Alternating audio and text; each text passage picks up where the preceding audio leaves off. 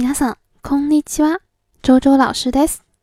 大家好，我是周周老师，非常欢迎大家来到我的日语课堂。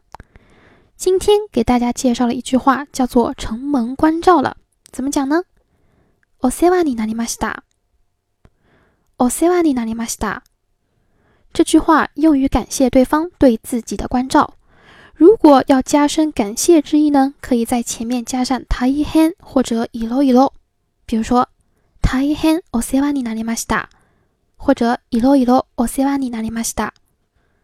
好，我们来复习一遍。お世話にになりました。お世話にになりました。